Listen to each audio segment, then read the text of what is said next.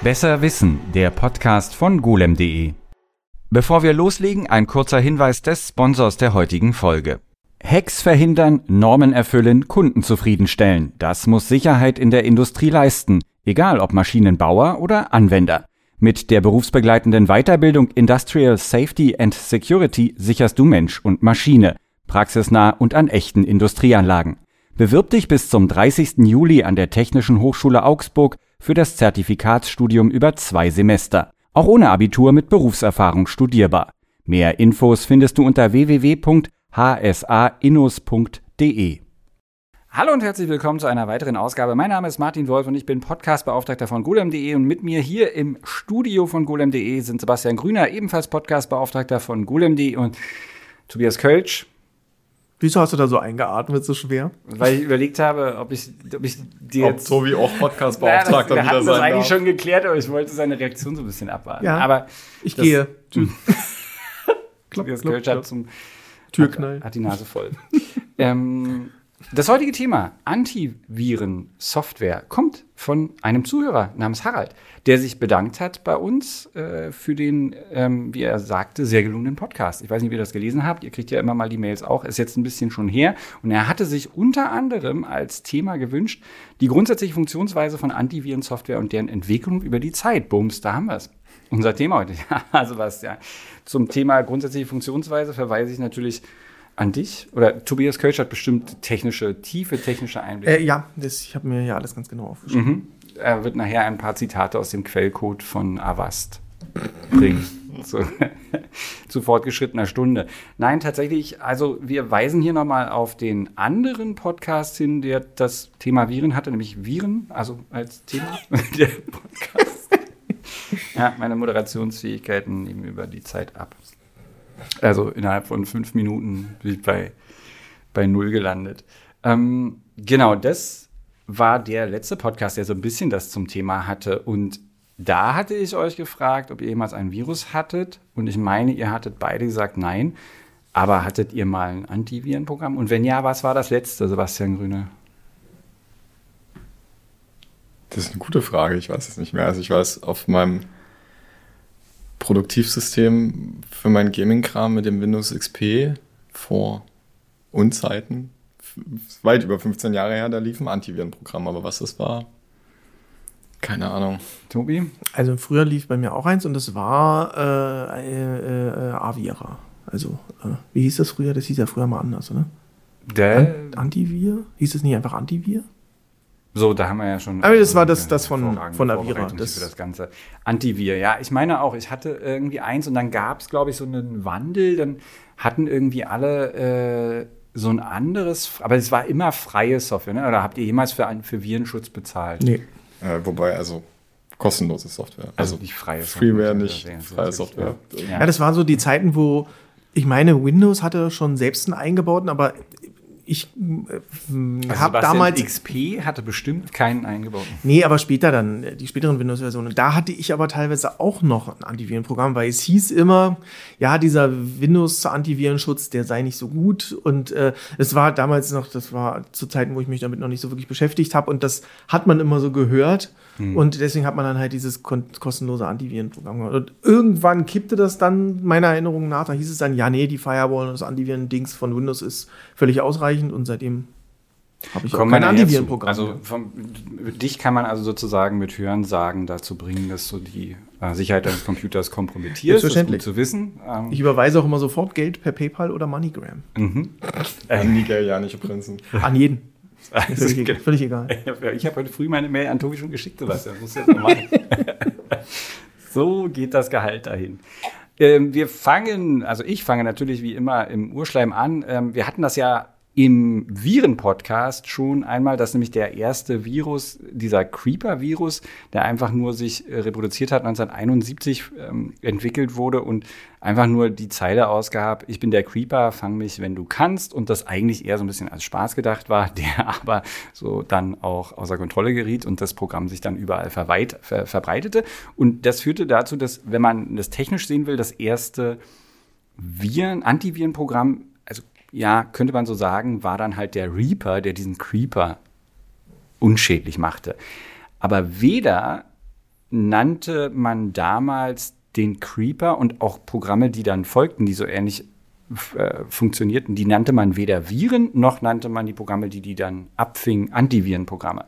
Selbst als der, das erste wirklich bekanntere Virus auftauchte, der Elk-Kloner 1981, hieß das wohl noch nicht Virus. Lag das möglicherweise daran, dass einfach die, ja, wenn man es jetzt einfach so direkt formuliert, die Verbreitung nicht so viral eben war, weil Ja. halt einfach wahrscheinlich noch nicht so viele Computer gab und dann erstmal einen Computer zu erwischen, wo man dann eine Diskette hat mit diesem Also es war der Apple. II, genau. Und der Also- Schaden hielt sich in Grenzen. Also die waren auch alles, waren alles keine sch- wirklichen Schadprogramme. Der Begriff Computervirus, das haben wir nämlich letztes Mal gar nicht geklärt, äh, wurde erst 1983 von einem Mann namens Fred Cohn geprägt. Und der hat äh, in seiner Doktorarbeit, die allerdings dann erst 84 veröffentlicht wurde, äh, die Doktorarbeit trug schon den äh, Titel Computer Viruses Theory and Experiments. Und da hat er dann auch nochmal definiert, was der Virus seiner Meinung nach ist. Ein Programm, das andere identi- äh, oh, hervorragend. Ein Computervirus ist ein Programm, das andere infizieren kann, indem es andere, mit andere ist natürlich andere Programme gemeint, indem es diese verändert, um eine möglicherweise weiterentwickelte Version von sich einzufügen. ziemlich spannende Ansicht zu der Zeit. Also das so zu formulieren, das ist schon. Also wie gesagt, und der Mann ist auch in der Sicherheitsforschung geblieben, ist auch heute äh, immer, also diese Definition ist so ein bisschen verändert worden über die Jahre dann irgendwann mal, aber der Mann ist immer noch in der Sicherheitsforschung tätig. Dann gab es den ersten dokumentierten Versuch einer richtigen Virenentfernung. Also hieß das Programm schon Virus und jemand hat dann probiert, das zu entfernen und das war jemand vom CCC namens Bernd Fix. Der hatte 1986 einen eigenen Virus geschrieben, namens Rush Hour, der in der Datenschleuder 19, äh, nicht 1917, in der Datenschleuder Ausgabe 17 veröffentlicht wurde. Verlinken wir natürlich in den Shownotes. Die, in der Datenschleuder hat er halt irgendwie äh, auch beschrieben, also wie er das, wie er da rangegangen ist. Ganz interessant eigentlich. Der hat den Tastaturtreiber als ähm, also sozusagen äh, benutzt als Host für seinen Virus und hat mies. ey. ja. Und äh, genau, und der, die- dieses Virus lief dann auf äh, MS-DOS und kompatiblen Systemen. Und der Mann hat dann 1987 tatsächlich einen Virus besiegt, das Vienna-Virus. Und das war auch, also 87 war das schon tatsächlich weltweit, also dieses Virus war weltweit verbreitet und äh, hatte auch so eine bisschen schräge Geschichte. Ein Mann namens Fran- Franz Swoboda hat es irgendwie entdeckt und hat behauptet, er hätte es von einem anderen Mann, der, glaube ich, auch immer noch in der ähm, Sicherheitsforschung auch ebenfalls tätig ist, namens Ralf Burger, hätte er das irgendwie erhalten. Und Burger meinte aber, das stimmt überhaupt nicht. Und er hat äh, von dem Herrn Swoboda das Virus bekommen. Niemand weiß bis heute, wer das Ding gemacht hat. Also, naja. Es aber, wollte einfach niemand sein. also dieser, dieser Herr Burger leitete dann eine Kopie an den Bernd Fix weiter und der hat dann tatsächlich äh, das Virus neutralisiert. Und hat aber äh, auch selber dann immer weitergemacht, Viren zu schreiben und die aber eigentlich aus Forschungszwecken geschrieben, was aber nicht den Bundesnachrichtendienst, also vermutet man es, also ein bisschen Hörensagen, hat den Bundesnachrichtendienst nicht davon abgehalten, ähm, diese Viren, die auf IBM-Großrechnern äh, liefen, wohl auch für Angriffe auf Ostblock-Computer zu nutzen. Aber ja. Ähm, das, also der Burger hat dann auch noch ein Buch geschrieben und zwar hieß es damals, also das war auch schon ziemlich weit blickend, das hieß Computer Viruses, The Disease of High Technology. Und dieses Buch war dann recht beliebt, aber nicht, weil man da drin ähm, erfahren konnte, wie man Viren neutralisiert, sondern weil er ziemlich gut erklärt hat, wie man die macht. Und es gibt die Annahme, dass Tausende von Viren auf Anregung äh, dieses Buches und der, der, der drin äh, enthaltenen Ideen ähm, entwickelt wurden. Ähm, dann gab es, die hattest du schon erwähnt, Sebastian, 88 ist diese Mailingliste entstanden. Äh, die erste, die sich wirklich nur mit diesem Thema beschäftigt hat, äh, Virus L. Und da waren dann drinne John McAfee und Eugene Kaspersky, die mit ihren Nachnamen ja recht bekannt sein dürfen. Und noch ein paar andere, die dann mehr oder weniger zeitgleich alle die Idee hatten, dass man ja das kommerzialisieren kann, weil es sehr wahrscheinlich ein sehr großer Markt werden wird. Und naja, also McAfee und Kaspersky sind wahrscheinlich die, die man also sehr gut kennt aufgrund dieser enorm starken Kommerzialisierung. Ich glaube, McAfee kennt man Ich meine. noch stärker als, als ja, Kaspersky wegen anderer. Du kannst nachher ein bisschen was zu ähm, McAfee sagen. Wer damals auch diese Idee hatte, waren zwei ähm, Deutsche namens Kai Ficke und Andreas Lüning. Die waren auf der äh, Messe in Hannover und hatten sich da einen Atari ST angeguckt, der sehr, sehr neu war. Und haben beschlossen, sie schreiben dafür Software und haben in der Gartenlaube ein Unternehmen gegründet, das G-Data heißt. Und äh, die, also die, die Sache ist halt, dass sie tatsächlich ein, ähm, also ein Boot-Sektor-Antivirenprogramm entwickelt haben, komplett, und hatten tatsächlich die erste weltweit kommerzielle Sicherheitslösung, 87. Und die ist geupdatet worden, anscheinend bis 2004 für den, also die lief dann noch auf dem ST und dem Falcon. Also, also wirklich Atari-Software bis 2004 unterstützt, schon ein bisschen cool. Ähm, und 87 kam aber dann, also ich meine, die Frage muss man sich ja stellen. Okay, also die Sache mit den ganz frühen Viren, die vielleicht Ressourcen belegt haben, Speicher war teuer und so weiter, da könnte man jetzt sagen, ja, okay, gibt es einen Grund, wieso man die wegmachen sollte, aber ah, so ein Bootsektor-Virus auf einer Diskette, das sich einfach auf die nächste Diskette weiter kopiert, ist jetzt auch nicht so ein Riesendrama. Also da kann man sich schon mal die Frage stellen, braucht man dafür jetzt eine Software, die das dann unschädlich macht? Äh, 87 kam tatsächlich aber das erste Virus raus, das Daten beschädigte und löschte. Lehigh oder Lehigh, I don't know. Ähm, ja, das kam von, aus einer Universität und war anscheinend ein Forschungsprojekt, das das Ding ist aber, dass es glücklicherweise nicht in die Wildbahn äh, entfleucht ist, sondern die haben das an der Uni wieder einfangen können und da unschädlich. Aber der, der Punkt ist, dass der Weg bereitet war dahin, dass es wirklich auch einen Grund gibt, Viren dann zu bekämpfen.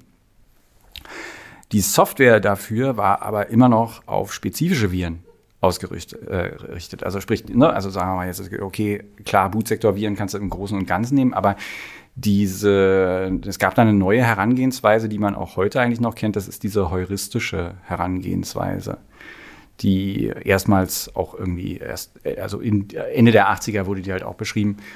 Und die basiert darauf, dass man guckt, was ein Programm überhaupt macht.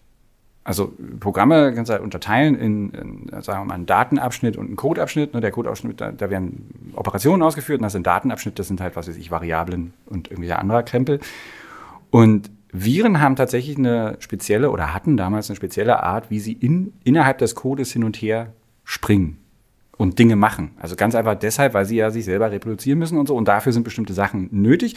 Und dann dieses Muster kann man halt sich angucken. Also ob ein Programm dieses Muster verfolgt. Und das haben die ersten Heuristiken damals tatsächlich schon gemacht. Und haben, also waren dann auch erfolgreich. Die andere Seite hat natürlich auch aufgerüstet ähm, und hat die sogenannten polymorphen Viren hervorgebracht. Das sind halt Viren, die ihren Programmcode selbstständig ändern. Also die waren dann davon praktisch nicht mehr entdeckbar. Und die Firmen, wir haben ja vorhin schon ein paar angesprochen, die damals, also wirklich Ende der 80er sich dann, oder Mitte ab Mitte der Ende der 80er gegründet haben, sind heute alle noch bekannte Namen. Avast, Avira, F-Secure, McAfee, Symantec, Sophos, Solomon. Klar, die sind Kaspersky. dann auch, Kaspersky, die sind auch, das ist dein Ding. Nee, McAfee ist dein Ding. Ja, stimmt. fehlt mir ein Ding. Ich, Haben wir was zu Kaspersky? Wer, wer war Kaspersky? Ich habe da gar keine Ahnung. Eugene Eugene oder Kaspersky. Evgeny Kaspersky. Das hatten wir in der Virenfolge schon. Er, äh, zur Zeit der Millingliste war der noch als Mathematiker beim KGB. Ähm, und naja, also mit dem Fall der Sowjetunion und der Möglichkeit, dann da tatsächlich im freien Markt als Firma zu agieren und halt als einzige Firma, die im russischen Markt aktiv ist, ähm, kyrillische Zeichensätze unterstützt, ähm, in der Lage ist halt mit Kunden, die slawische Sprachen sprechen, direkt zu kommunizieren, hatte der halt mit der Firma direkt einen riesen Markt, den US-Firmen halt nicht ohne weiteres bedienen konnten, weil die hätten erstmal, wie übersetzen wir das, wer kann das übersetzen, wie finden wir Leute, wie finde ich Vertriebspartner und sowas. Und aber interessanterweise hat er sich andersherum halt dann auch den nicht-russischen Markt auch zu eigen gemacht. Also Kaspersky ist ja auch in Deutschland ein. Also Genau, ich glaube, also ich glaube, wir- Kaspersky ist zusammen mit äh, äh, Avira und vielleicht noch McAfee das, was die Leute am ehesten kennen und was auch am ehesten auf irgendwelchen OEM-Rechnern vorinstalliert ist. Oh. Wobei McAfee da schlimmer ist. Äh, genau, also zuletzt Kaspersky hat Schlagzeilen gemacht mit dem Einmarsch der russischen Armee in der Ukraine. Und dann gab es ja viele politische Diskussionen darum, wie und ob man jetzt russische Firmen boykottieren soll und wie nicht. Und was zu der Zeit wahrscheinlich viele nicht wussten, war, dass G-Data die äh, Security Engine, äh, Mehrwerterkennungsengine von Kaspersky einfach nur lizenziert und hier weiterverkauft. Und Kaspersky auch äh, Anteile an G-Data hält, beziehungsweise die Frau von Eugene. Hatten wir dazu eine News? Da hatten wir ja. News dazu, ja, ja. Ja, müssen wir mal gucken, dass wir die Shownotes packen. Ähm, Ja, schamlose äh, Eigenwerbung mache ich jetzt den, den Werbeblock in eigener Sache jetzt schon einfach. Lest Neues und Altes zu Antiviren und Viren auf golem.de. Haben wir das auch schon abgehakt. Aber, ähm, Genau, aber es soll ja wahrscheinlich eher nicht so um die Person gehen, sondern also eingangs hast du ja auch erwähnt, Martin, dass der Leser uns gebeten hat, zu erklären, wie so Antivirensachen funktionieren. Das mit den Heuristiken hast du jetzt schon ein bisschen angesprochen und ähm, was du so, wie ich finde, ein bisschen despektierlich übergangen hast, ist halt ähm, die, also die, der Teil, der vor dieser Heuristik kam. oh, Also halt dieses, okay, ich erkenne einfach ein Virus daran, dass ich weiß, wie der Virus aussieht. Also ich habe einen befallenen Rechner und dann kriege ich irgendwann mit, okay, da ist jetzt was kaputt gegangen. Ähm, und dann setze ich mich hin und analysiere, okay, warum geht da jetzt was kaputt und finde dann irgendwann ein Programm, was bestimmte Dinge macht. Und die Informationen darüber kann ich natürlich weiterverteilen. Und das ist so die simpleste Art und Weise, wie ein Antivirus funktioniert. Dass ich eben halt mit der Engine, die ich vertreibe, als McAfee oder Kaspersky oder wie auch immer, halt genau diese, man nennt das Signatur, ähm, einfach verteile und sobald dann das Programm auf einem dann nicht infizierten Rechner ausgeführt wird, erkennt mein Antivirus, okay, ah, da ist was, was wir vorher schon als Virus erkannt haben, macht das bitte nicht. Und es ist auch nicht so, dass der, die, die kompletten Viren da drinne sind, sondern halt nur praktisch diese Hashes, ne, so zusammengefasste. Also eigentlich wirklich tatsächlich eine gute Analogie auch zu einem echten Virus, oder? Also wenn du Äh, Dich- der dich Virus versuchst- im Körper ist ja auch so, ja. Ich und ne, wenn du versuchst, dich impfen zu lassen, äh, dann hast du ja auch immer äh, sozusagen nur Teile davon. Also Das, das war dann quasi diese, diese Datenbank, die dann später beim, die, die Antivir dann später beim Hochfahren des Rechners immer aktualisiert hat, oder wie? Genau, und das gibt's halt immer noch. Ja. Und also auch äh, mittlerweile ist es halt so weit, dass es gab dann so eine Sammlung von diesen bekannten Signaturen, Virus Total, die haben Google, also Google hat die irgendwann gekauft. Und mittlerweile ist es so, dass Virus Total ähm, so dass der öffentliche Teil ist, wo die Firmen offiziell miteinander agieren und dann laden die alle ihre Signaturen hoch. Du kannst auch selber, wenn du eine Datei hast, von der du glaubst, okay, ist das jetzt ein Virus oder nicht, kannst du die da hochladen und dann gucken, ob die von den Engines erkannt wird oder nicht, ob sie die Signaturen kennen und schon aktualisiert haben. Mm, Und parallel dazu gibt's halt auch so, naja, sagen wir mal, Foren von Sicherheitsforschern, wenn das dann legal ist, was sie da alles machen, ähm, wo die Malware-Samples halt einfach ähm, verteilt werden, um Bereit- die halt also- zu analysieren. Ja, 1990 Gründung äh, CARO, Computer Antivirus Research Organization. Da möchtest du mal Mäuschen spielen. Die haben äh, im, einmal im Jahr einen Workshop. Da dürfen 120 bis 120, äh, 130 Leute hin. Also wirklich, das wird äh, komplett gesiebt äh, aus diesen Firmen raus und äh, Fotografieren und Aufzeichnungen jeglicher Art sind verboten. Also genau, die wissen dann Bescheid. Und die haben zusammen mit einem europäischen Institut, das äh, ICA heißt, die sogenannte IK-Testdatei entwickelt, schon 1991. Die wird oder sollte von jedem Antivirenprogramm als Virus, also sollte entdeckt werden. Die äh, enthält halt äh, praktisch, ja, halt Muster, die theoretisch, äh, die technisch gesehen, diese, also die einen Alarm auslesen sollten bei deinem ähm, Programm. Andererseits ähm, hat sich herausgestellt, dass man die natürlich auch zweckentfremden kann. Es gibt eine Möglichkeit mit einer Bedingung, äh, dass sich Antivirenprogramme dann selbst gelöscht haben. Also wenn man das halt falsch implementiert hat anscheinend. Oder es gibt auch das Beispiel, dass eine ähm, QR-kodierte IK-Testdatei äh, Überwachungssysteme, Kameras zum Absturz gebracht hat. Also es gibt da halt einen Haufen Kreativität. Auf. Ja, und also dazu ist auch, also zu den ganzen Fehlern und Abstürzen und Bugs im Zusammenhang mit den Antivirensoftwaren. Also, ähm, da hatten wir jetzt diese Woche auch wieder und heute aktuell äh, wieder News dazu. Ein grundlegendes Problem dieser Antiviren-Software und der Arbeit, wie sie arbeiten, ist halt, dass sie einfach extrem anfällig für bestimmte Arten von Angriffen selber sind. Und es fängt halt schon damit an, dass eine, eine normale Security Engine, die alle dieser Antiviren-Software haben, die muss ja eine Datei analysieren und da reingucken. Und dafür braucht sie halt einen Parser für das Dateiformat. Das heißt, sie muss ja wissen, okay, ist das jetzt ein ZIP-Archiv, ist das eine ausführbare Excel-Datei, ein äh, PI-Format für Windows, ist das eine ELF-Datei für Linux, ist das ein GIF, ist das ein PDF, ist das ein Word-Makro, was auch immer. Und das muss die Engine ja alles erkennen können. Das heißt, ich habe extrem viele Parser und wir wissen aus der Vergangenheit der Programmierung, dass Parser wahrscheinlich einfach das Schwierigste sind, ähm, die halt sicher zu programmieren. Und das führt halt immer wieder dazu, dass die Antivirensoftware selber angreifbar ist, dass man Zero-Day-Lücken teilweise da drin findet, dass man über das Antiviren-Softwareprogramm auf dem Rechner Nutzer angreifen kann und dann halt der Virus gar nicht mehr notwendig ist, sondern es reicht halt einfach nur eine Datei von der Engine analysieren zu lassen.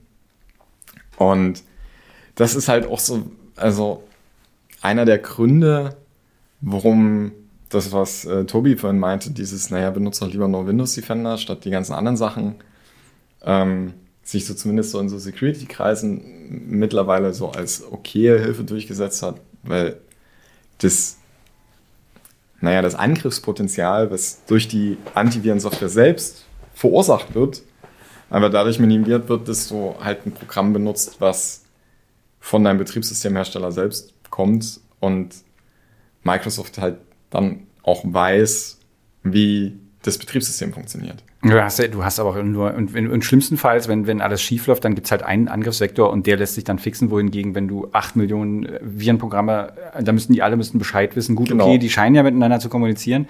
Da stellt sich auch die Frage, also wir skippen mal große Teile meiner historischen Einordnung. Ich hätte jetzt noch 80 Seiten hier weiter äh, äh, zitieren können, aber wenn man mal guckt, die Entwicklung dieser, dieser Menge an Viren war ab den 90er Jahren rasant. Also man hat jetzt so irgendwie 94, es gab so eine Datenbank, die heißt AV-Test, die verlinken wir auch.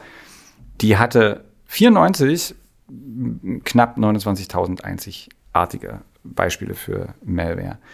99 waren es 100.000, 2007 5 Millionen 400.000 und ich glaube aber, das, was du gerade gesagt hast, Sebastian, dass heute dieses klassische Malware, ich bin hier ein Virus und ich mache irgendwas oder so, vielleicht gar nicht mehr das größte Problem ist, oder doch? Naja, das haben wir ja schon in dem Viren-Podcast besprochen, dass die Art und Weise, wie Angriffe heute geführt werden, ähm, einfach andere sind als dieser I Love You-Virus in den 90ern zum ja. Beispiel. Und also parallel dazu hat sich natürlich auch die, die Art und Weise, wie wir mit Malware umgehen, wie wir probieren, Systeme eben vor Schadsoftware zu schützen, halt auch verändert.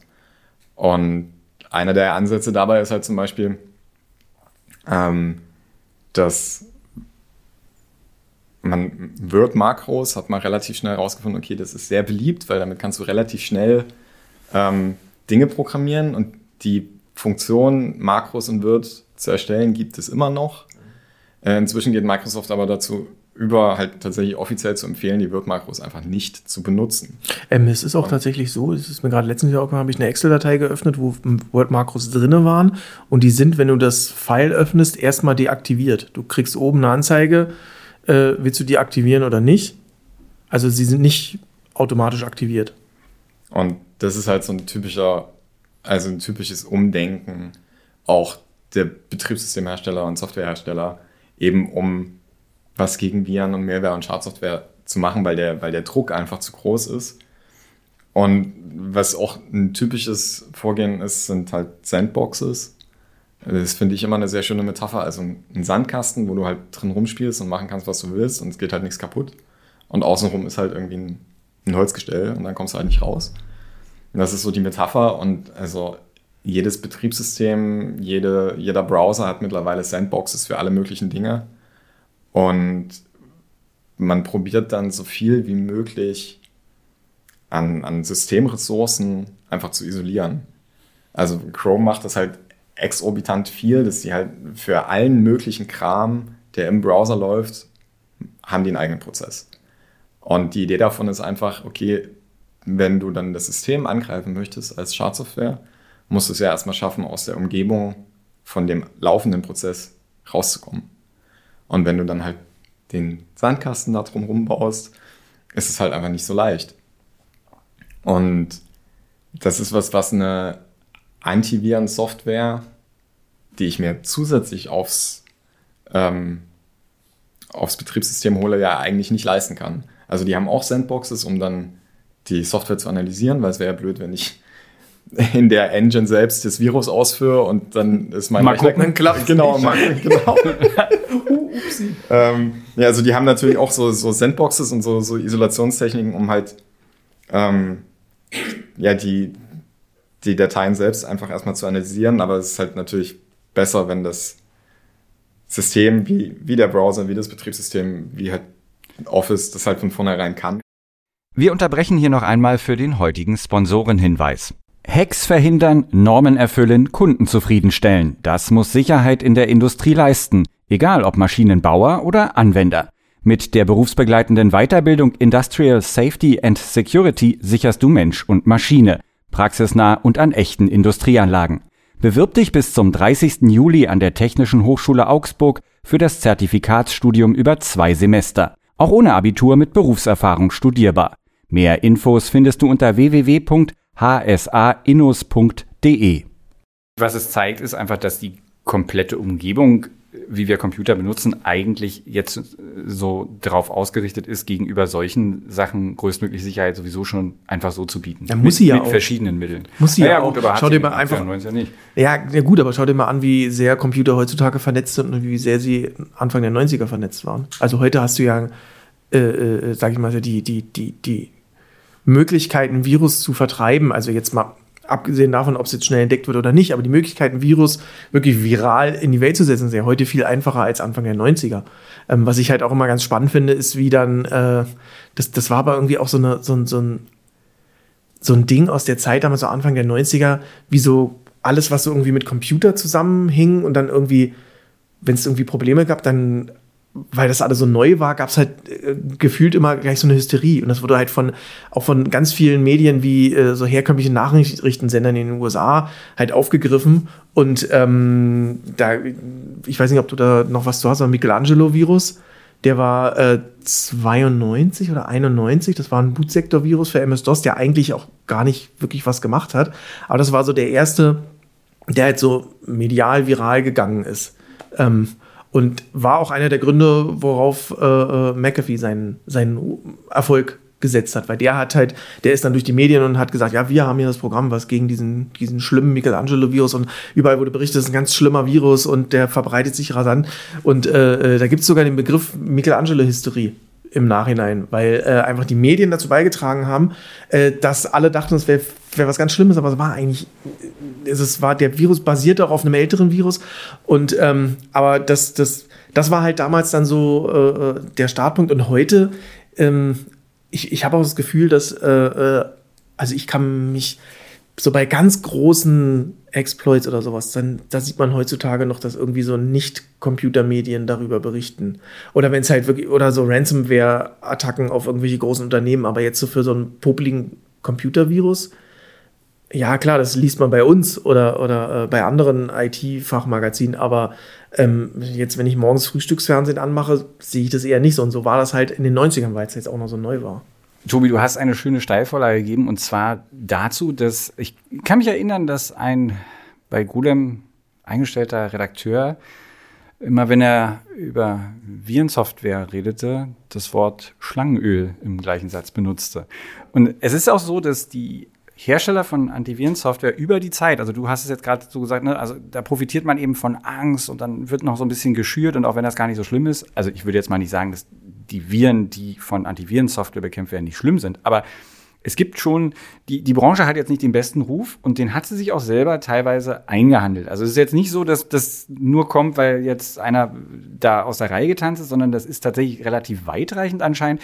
Also ein einfaches Beispiel wäre, dass die CT vom Heise Verlag, unserer, unser Mitbewerber, Mitwettbewerber, na, wie nennt man das? Ach was, die CT hat äh, 2007 sich mal angeguckt, wie gut eigentlich Antivirensoftware ist und hat halt festgestellt, dass die Erkennungsrate innerhalb von einem Jahr von 40 bis 50 Prozent auf 20 bis 30 Prozent gesunken. Das ist natürlich absolut mies.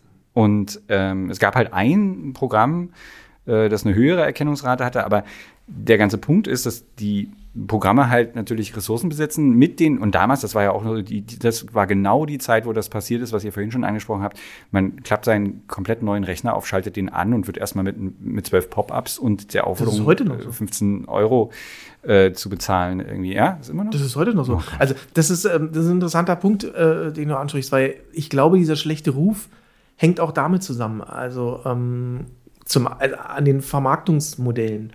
Ähm, weil ich gehe mal schwer davon aus, dass die Antivirenhersteller, Programmhersteller gemerkt haben, hm, irgendwie benutzen, äh, setzt sich langsam die Meinung durch oder es kommen mehr Leute auf die Idee, dass das Windows-Ding eigentlich reicht, jetzt müssen wir irgendwas machen. Und äh, die haben halt Verträge mit äh, PC-Herstellern, dass halt deren Software vorinstalliert wird. Die ist aber nicht vorinstalliert im Sinne, also jetzt nehmen wir mal als Beispiel McAfee, die sind da äh, recht äh, prominent äh, an der, äh, äh, an der, äh, in der Sache vertreten. Ähm, McAfee ist nicht direkt installiert, sondern du musst es schon noch anklicken und quasi bestätigen und es quasi starten. Aber damit du das machst, gibt es halt immer wieder Hinweise und ihr kostenloses Probeabo, bla. Das sind diese Pop-ups, von denen du sprichst. Das ist die eine Sache. Ähm, und die andere Sache sind, ähm, ich, ich kenne es von, von Verwandten, die jetzt älter sind und nicht so viel Ahnung haben, die dann ankommen meinten, naja, ich muss mir hier, ich habe ein neues Handy und da muss ich mir jetzt noch meinen Kaspersky Android-Virenschutz installieren. Und ich so, dein was? ähm, dass du halt, dass die halt auch sich gedacht haben, naja, hm, wenn die Leute jetzt sich das auf dem PC nicht mehr installieren, dann müssen wir mal gucken, wo wir sonst die Knete noch herkriegen. Du kannst halt irgendwelche Abos abschließen äh, wo du dann, was weiß ich, wie viel im Monat zahlst und dann hast du deinen Virenschutz auf dem Handy und, äh, und ein gutes Gefühl. Äh, gefühlt auf deiner Casio F91W, äh, also was halt eigentlich nicht wirklich notwendig ist. Bank, aber diese Abo-Modelle sind halt natürlich auch was, was, wenn dann eben äh, äh, ältere Verwandte dann kommen und man denen dann sagt, das stimmt, das ist so langsam, das geht das in das diese ist Richtung, irgendwie Quatsch. die nicht das, so computerliterat sind, die werden als, die sind genau. die Zielgruppe für, für, für Genau, solche. und das macht dann natürlich auch einen schlechten Ruf, weil irgendwann kommt dann irgendein anderer Verwandter da mal drauf und sagt denen, ja du, das ist eigentlich Quatsch, du zahlst hier seit fünf Jahren jeden Monat für die Tonne ähm, für irgendwelche äh, Android-Antivirenprogramme. Es gibt, es geht aber noch schlimmer. Äh, Norton hatte mal tatsächlich. Äh, es geht noch schlimmer. Norton. Ja. Norton hatte einen Crypto-Miner. Ja. ja. Äh, ich habe ich hab dann mit unserem Security-Kollegen äh, Moritz einen Kommentar dazu geschrieben. Ja. Headline ist äh, Noten 360 jetzt noch sinnloser. Ja. Ähm, und natürlich hatten wir dann eine Schlange als Titelbild, weil es halt Schlangenöl und also, dass eine Antiviren-Software halt selbst aktiv offensichtlich ein Schadprogramm ist, weil es raubt, also wenn du das als Nutzer hättest machen wollen, raubt dir das ja einfach völlig sinnlos Ressourcen, wenn, wenn auf deinem Rechner ein Kryptominer läuft. Ähm, und also am Ende läuft es ja darauf hinaus, dass Noten mit dem Geld, was du für Strom bezahlst, ähm, einfach Geld verdient. Ja, 15 Prozent. Völlig, völlig äh, Banane. 15 Prozent von der Kryptowährung, die geschürft wurde, haben sie. Ähm, das ist einfach, also, dass irgendjemand an irgendeinem Tisch in der Verwaltung dachte, dass sie damit durchkommen, das finde ich eigentlich am faszinierendsten. Und, aber das gilt halt für viele dieser, ähm, naja, historisch bekannten Firmen, die, naja, wir meinten ja schon, na, eigentlich so wirklich sinnvoll und notwendig sind die vielleicht nicht mehr, weil es gibt halt den Microsoft Defender zum Beispiel oder es gibt halt andere äh, Vorsichtsmaßnahmen und so Dinge und es, es ist halt so diese Branche, die wird echt immer skurriler, kommen immer andere Ideen und also man denkt sich dann wirklich so, also warum? Ähm, aber ja, es scheint halt immer noch Menschen zu geben, die auf diesem, äh, ja, ich brauche das jetzt, irgendwie hängen geblieben sind, weil sie es nicht anders kennen vielleicht.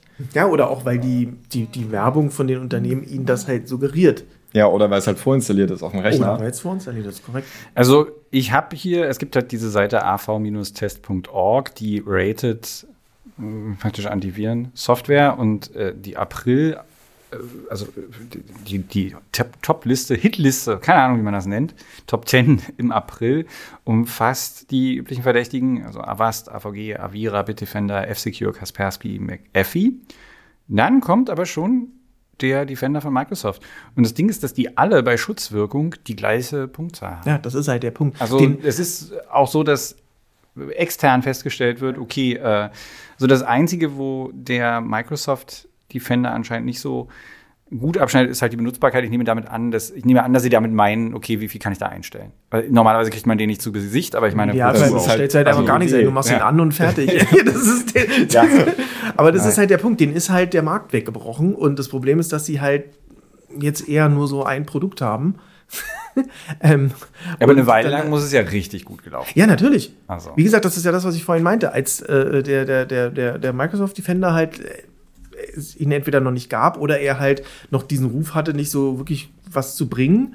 Das war einfach Standard. Wenn du früher dir einen neuen Rechner geholt hast, das erste, was du gemacht hast, war schwitzend den Internet Explorer aufzumachen und dir schnell irgendein Antivirenprogramm runterzuladen. Und heute du dir ja nichts einfängst. Und heute lädt man sich Chrome ein. Ja, genau. Und wird noch angebettelt, dass es bitte nicht äh, Chrome sein soll. Aber ich habe noch einen Punkt. Ähm, ich weiß nicht, ob ihr euch daran erinnert.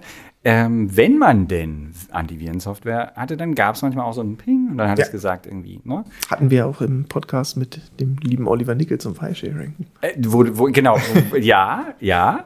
Äh, Dieses Ping gab es durchaus bei ähm, Software, die nicht ganz legal erworben wurde, aber auch bei völlig unverdächtiger Software mitunter. Also die, die, ähm, also die, die, diese Antivirenprogramme hatten halt, fanden halt manche Sachen zu äh, verdächtig. Also, Und das passiert immer noch. ne? Also das, das meinte ich ja vorhin schon. Also so typische Probleme ähm, dieser Software ist halt nicht nur, dass sie halt irgendwie Parser haben muss, sondern auch, was du vorhin meintest mit der Heuristik.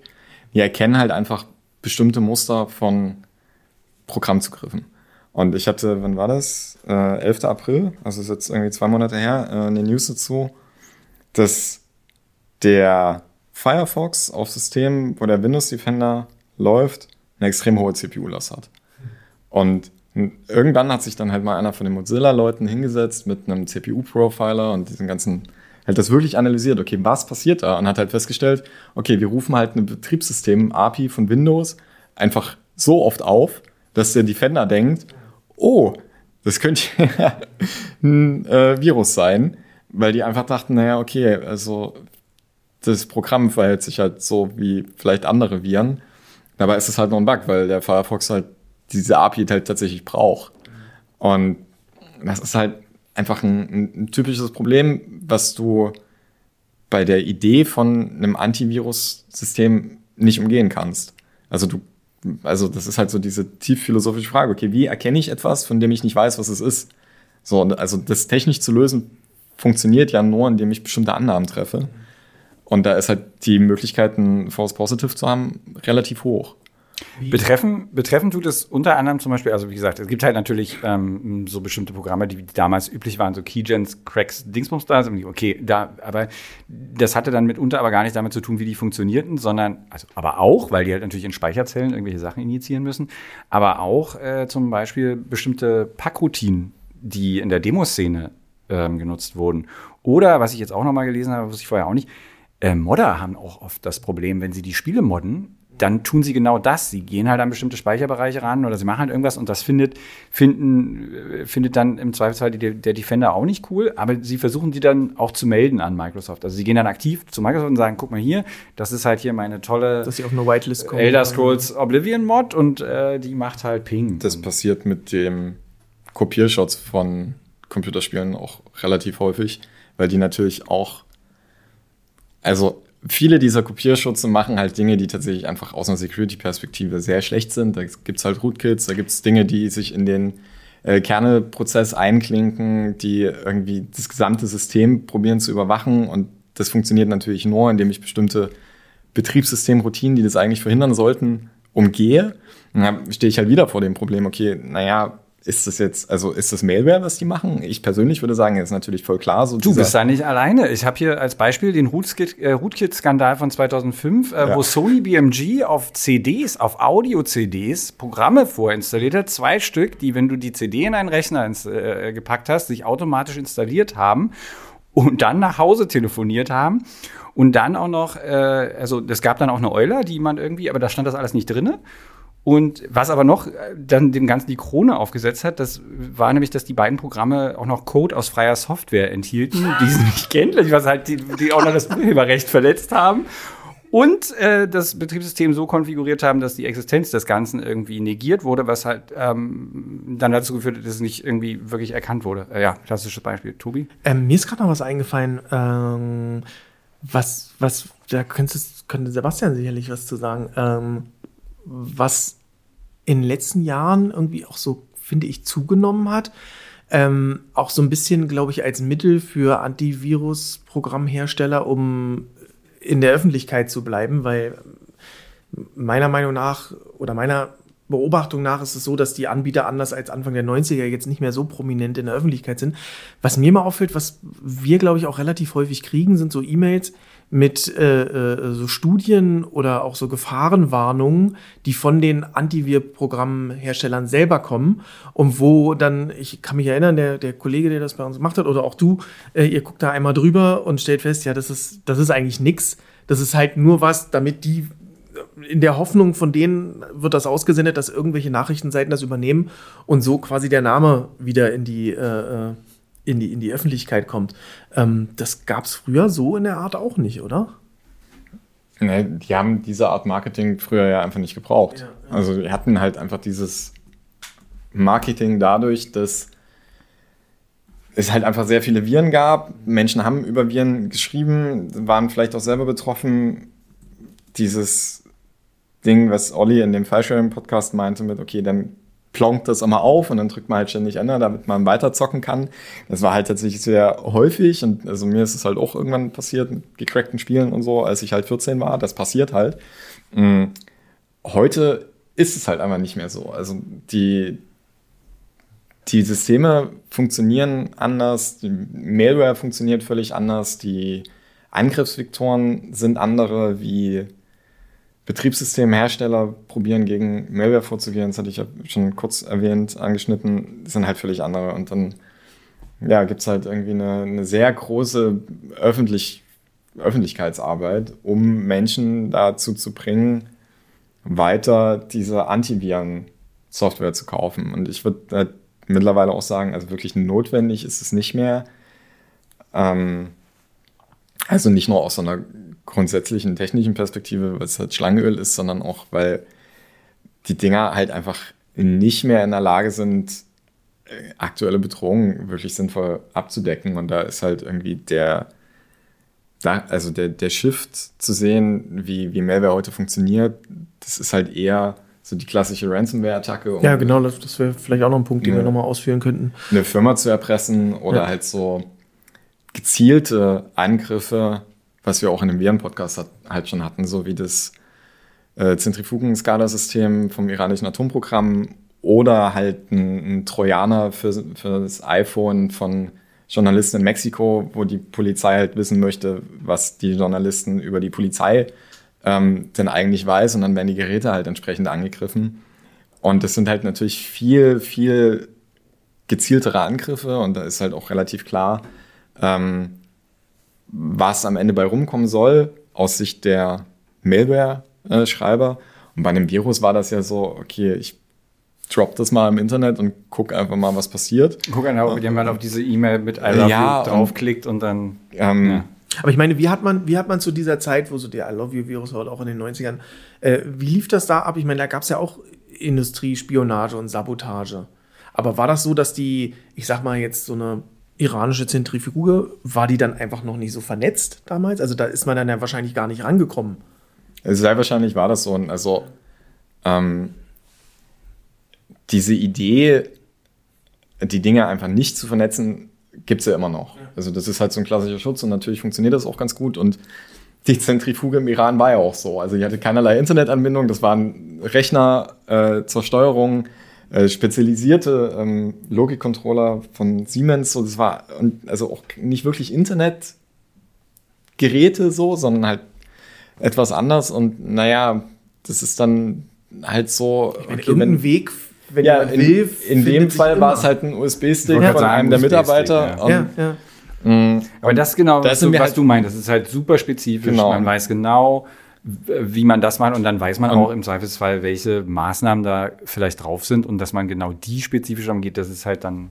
Und da sind wir halt bei dem, wo ich meine, so die Security, also die echte Security-Industrie, die halt aus meiner Sicht halt einen Mehrwert liefert und Menschen tatsächlich schützt oder probiert, irgendwie eine Art von Computerschutz äh, zu erstellen, ist halt eben nicht mehr diese Antiviren-Software-Hersteller, von, ähm, von denen wir jetzt die ganze Zeit reden, sondern das sind halt ähm, Menschen, die bestenfalls genauso vorgehen wie Mailware-Autoren. Also das heißt halt Red Teaming. Ähm, das heißt, ich habe als Firma, als große Firma, habe ich Menschen, die in der Lage sind, tatsächlich Angriffe äh, durchzuführen. Das heißt, die gehen halt genauso vor wie Mehrwehrautoren, sind. Vielleicht auch Mehrwehrautoren, sind früher vielleicht auch mal mit dem Gesetz in Konflikt gekommen, um es positiv auszudrücken, oder sind halt sonst irgendwie halt aufgefallen und haben sich halt irgendwann dafür entschieden, okay, es wäre vielleicht ganz gut, Geld zu verdienen und ähm, so und haben die, beschlossen, das nicht über Kryptomining und einen genau, und die, zu machen. Also die, die ersten, die das halt tatsächlich gemacht haben, also die heute noch dabei sind, sind, ist halt viel aus der Demoszene tatsächlich. Ähm, Leute, die halt wissen, wie man so Systeme umgehen kann, wie man sie angreifen kann, die aber halt gemerkt haben, okay, ich kann das Wissen halt benutzen, um Menschen zu helfen, statt jetzt Schaden zu äh, anzurichten und dabei halt richtig fett Geld verdienen. Und das passiert halt relativ viel. Und vor allem in großen Firmen ist es Usus, dass du so ein, so ein Red-Teaming hast oder dass du dir zumindest mal eine Agentur holst, die das regelmäßig macht.